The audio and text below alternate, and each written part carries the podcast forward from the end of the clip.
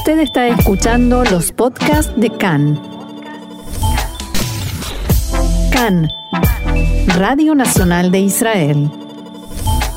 Continuamos aquí en CAN, Radio Reca en español, Radio Nacional de Israel. Y vamos a salirnos un poquito de la política y Medio Oriente y todas las noticias urgentes, porque a veces está lo importante que hace que valga la pena dejar de lado lo urgente. Y por eso hoy estamos en comunicación con el señor Isaac Asa, quien es emprendedor, hombre de negocios, que ha venido desde México aquí a Israel y a quien le decimos shalom y bienvenido a CAN Radio Nacional de Israel. Shalom, Roxana, muchísimas gracias por tenerme en tu programa. Un gusto enorme y vamos a contarle a, nuestra audiencia que usted es el fundador de ILAN, Israel Latin American Network. Entonces, nuestra primera pregunta, lo primero que queremos saber es, ¿qué es ILAN? ILAN es una fundación, Roxana, que llevamos a cabo hace tres años, inspirada por la visión del expresidente de Israel, Shimon Pérez, quien creía que a través de la innovación y la tecnología y compartiéndola con los países latinoamericanos y otros países del mundo, pues íbamos a poder estrechar los lazos y los vínculos con el Estado de Israel. Realmente nosotros estamos convencidos eh, que Latinoamérica es un mercado muy importante, es un grupo de 31 países con 650 millones de habitantes. Asimismo tienes los latinoamericanos en los Estados Unidos, que son 57 millones, más es el grupo que más está creciendo. En 20 años van a ser casi 100 millones de personas, que es cada uno de tres habitantes estadounidenses. Y lo que ILAN hace es, a través de diversas actividades, es lograr estrechar los vínculos con estos países y de alguna manera ayudarlos a través de ayudándolos con innovación y tecnología a de alguna manera eh, tomar a cabo estas oportunidades que tienen o resolver sus eh, challenges que tienen, sus retos importantes que tienen a través de esta tecnología e innovación israelí, que es el modelo que ha hecho este país de alguna manera pues haya logrado ser todo lo que el día de hoy es, ¿no? Y entonces compartiendo todo eso, eh, es como de alguna manera estamos estrechando los vínculos con estos países. ¿Cómo lo llevamos a cabo, Roxana? A través principalmente de tres, tres vertientes. La primera vertiente son a través de delegaciones que hacemos a Israel, tanto de políticos, empresarios, emprendedores.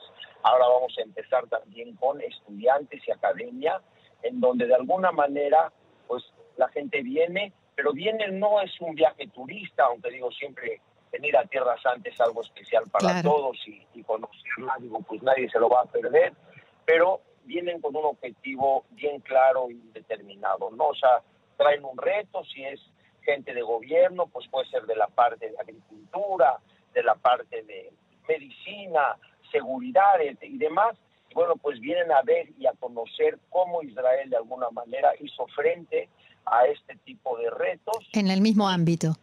En el mismo ámbito con innovación y con tecnología, ¿no? Eh, y, así de, con, de esta manera es como, bueno, pues conectamos y hacemos estos eh, vínculos, ¿no? En la parte de las empresas te puedo decir que, bueno, pues tenemos un network enorme eh, de empresas que ahora vamos a empezar, eh, ahora que ya está terminando aquí el COVID en Israel, afortunadamente, pues vamos a empezar con estas delegaciones de empresarios de acuerdo al calendario incluso de ferias que se llevan a cabo en Israel de las diferentes especialidades, ¿no? Eh, ya sea ferias otra vez de tecnología, agricultura, medicina y demás, en donde vamos a empezar a traer ya estos grupos de empresarios a que participen en estas ferias, en esas actividades y también pues llevarlos a conocer eh, pues todo lo que es el Startup Nation, los centros de innovación y demás, y bueno, pues que con esto, como decía Albert Einstein, puedan abrir su mente. ¿no? Albert Einstein tiene un dicho muy lindo que dice que la mente es como el paracaídas, para que funcione se tiene que abrir. ¿Qué mejor lugar para abrir esa mente? Que aquí en Israel, claro, sin duda. Bien, eh, ahora usted hablaba de un público latino y de los latinos en Estados Unidos. Y en este tiempo de trabajo con esta gente, ¿hasta qué punto se encontró con desconocimiento sobre Israel y, sobre, y, con ideas previas, incluso prejuicios sobre Israel? Mira, la verdad es que en Latinoamérica, en los latinos, te puedo decir en general, obviamente hay particularidades, pero en general los latinos no tienen un prejuicio así, Israel ni hacia los judíos tampoco, están muy lejos de todo este conflicto, de toda esta política que se está manejando.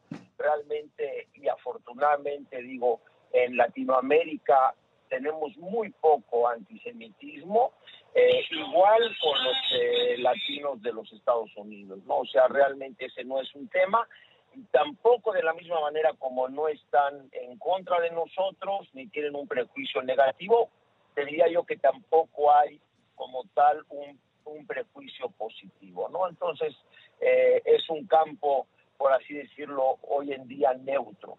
Pero para lo cual, pues Israel, esto representa una gran posibilidad, ya que pues al ellos venir y conocer lo que es el Estado de Israel, lo que ofrece y ver la realidad, ¿no? Porque por más que, que los medios eh, de alguna manera eh, te, pinten las cosas que desafortunadamente la pintan no correctamente, Israel se vende por sí solo, ¿no? Cuando gente viene, y esta, esta experiencia la hemos tenido en las diferentes delegaciones que ya hemos hecho, y cuando la gente viene y va a Jerusalén y ve la convivencia de los judíos, musulmanes, cristianos, y todos viviendo en paz y en armonía, pues se quitan de todos los prejuicios, o sea, se sorprende, claro. de lo que de lo que es la situación de Israel. Ahora, usted nos hablaba de la inspiración en Shimon Pérez, eh, su personalidad y su vida, pero ¿hasta qué punto, en qué medida su historia personal influyó e influye tanto en el proceso de formación, en la idea de Ilan, como en el trabajo que está poniendo en este proyecto? Bueno, mira, yo soy una persona que siempre me he guiado por inspiraciones. El mayor inspirador de mi vida sin duda fue mi padre, que fue un hombre sionista. Mi padre llegó a este país en 1948 de Siria, peleó la guerra de independencia, llegó a México en el 57 porque un amigo lo invitó a conocer y bueno, ahí conoció a mi madre y lo demás ya es historia, ¿no? Es amor. Pero lo que así es, así es. Mira, el amor es grande, la verdad. y este, pero algo que mi padre siempre nos enseñó es que, bueno, pues siempre tenemos como judíos, eh, siempre tenemos una obligación muy importante con el país donde vivimos.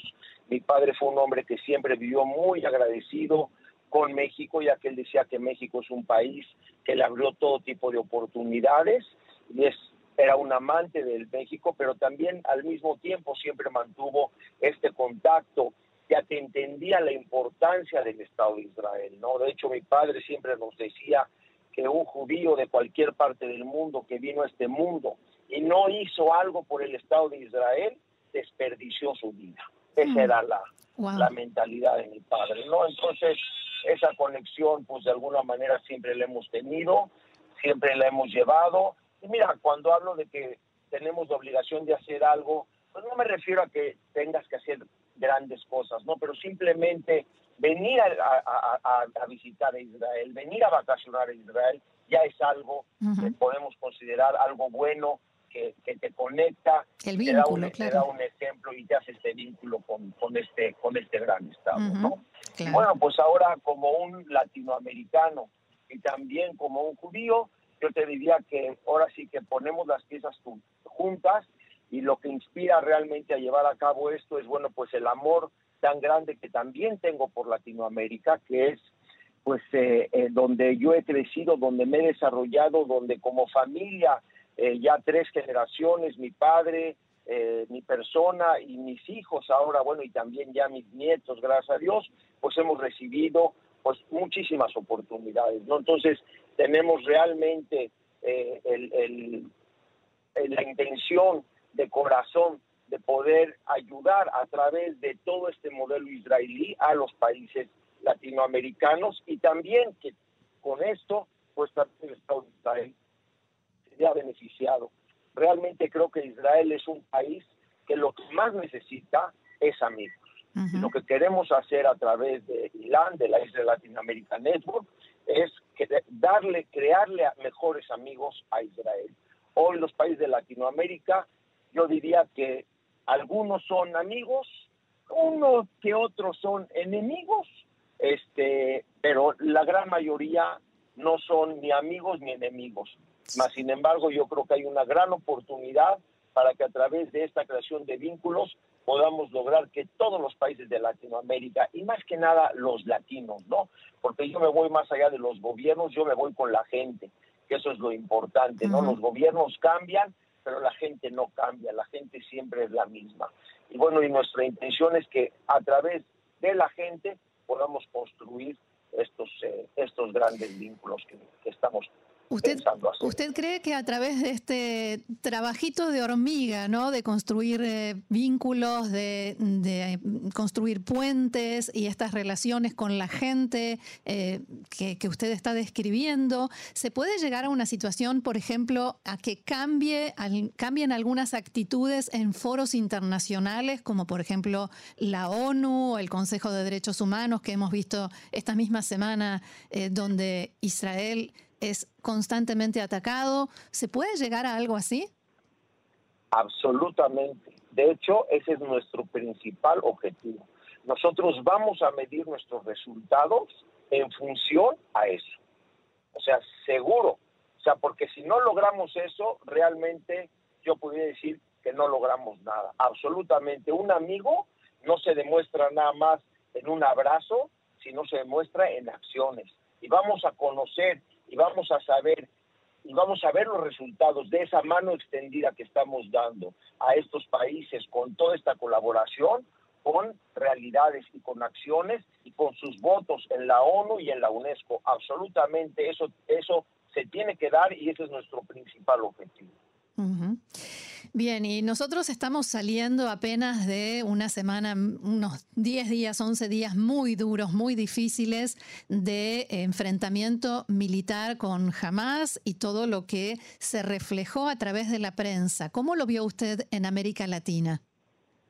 Mira, realmente en América Latina, te repito, este, sí hay algunos eh, eh, actos antisemitas, muy pocos, yo te diría que muy pocos y los que son de muy pocas personas.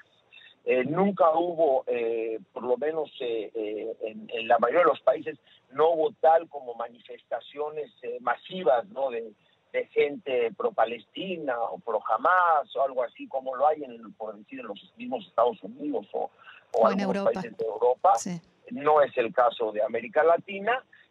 sí hay algunos casos aislados, pero yo te, repito, en la gran mayoría de los de América Latina el antisemitismo afortunadamente es muy poco, pero mucho también eh, tampoco hay un, eh, eh, o sea, tampoco está la gente por decir a favor, por desconocimiento, ¿no? Entonces, uno de los objetivos más importantes, bueno, pues de alguna manera a través de todo esto, es darlo a conocer, que cada persona que viene a Israel, ya sea un político, un empresario, un emprendedor y demás, se convierte finalmente en un embajador de Israel. O sea, Israel habla por sí solo, otra vez Israel no necesita a nadie que lo venda, las, quien viene aquí ve la claridad y se le quitan todas las nubes y realmente pues eh, eso es lo que pretendemos hacer a través de todas estas actividades.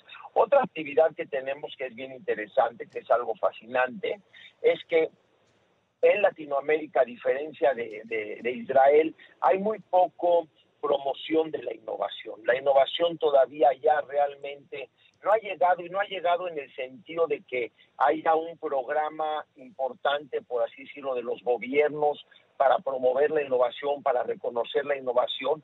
Y contrario a eso, te puedo decir que Latinoamérica tiene grandes innovadores. O sea, el pueblo, los pueblos latinos realmente son gente muy capaz, con inquietudes, muy con muchas inquietudes y gente muy innovadora, mas sin embargo nunca jamás se les ha reconocido a eso. Mm. Y bueno, con esto en mente y viendo que lo que nosotros realmente queremos hacer es promover la innovación, lo que hemos hecho es, eh, desde el año antepasado comenzamos con esa iniciativa, es lanzamos un programa para para de alguna manera premiar a los innovadores. Lo que hicimos es un evento magno el día 16 de enero del año pasado, esto fue antes del corona, donde lanzamos los premios Simón Pérez a la innovación en siete diferentes categorías. Convocamos más de 80 proyectos de innovación de mexicanos que se llevaron a cabo este, en, este caso en México y es algo que ahorita estamos y vamos a seguir llevando a toda Latinoamérica y, y, los premiamos en un evento de más de 600 personas con políticos, empresarios, emprendedores y demás, en donde se les entregó este reconocimiento eh, eh, por la innovación que llevaron a cabo y que de alguna manera tuvo un impacto social muy importante y benefició a la vida de cientos de miles de personas, ¿no? Creo que es algo muy importante porque cuando tú reconoces la innovación, pues de alguna manera lo que haces es que inspiras a otros jóvenes a querer ser innovadores. Imagínate qué increíble que, bueno, pues Israel, que es el país de la innovación, pues esté yendo eh, a, reconocer a través de esta organización a los, eh, a los innovadores latinoamericanos. Entonces, quien quiera saber más sobre ILAN puede eh, escribir en Google ILAN Israel Latin American Network y allí hay detalles incluso de los premios que usted mencionó y de mucho más sobre esta, este emprendimiento, ¿no? ¿Algún otro detalle que usted quiera mencionar? Sí, mira, lo mejor es en la página la página es www.ilan.lat,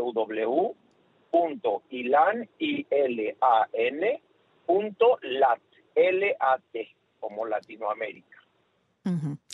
Muy bien, señor Isaac Asa, fundador de ILAN, muchísimas gracias por este diálogo con nosotros aquí en CAN en español y mucho éxito en este gran, gran emprendimiento. Gracias, Roxana, gracias por tu espacio y espero poder contar con tu público en otra ocasión. Con muchísimo gusto. Shalom. Hasta luego. Shalom.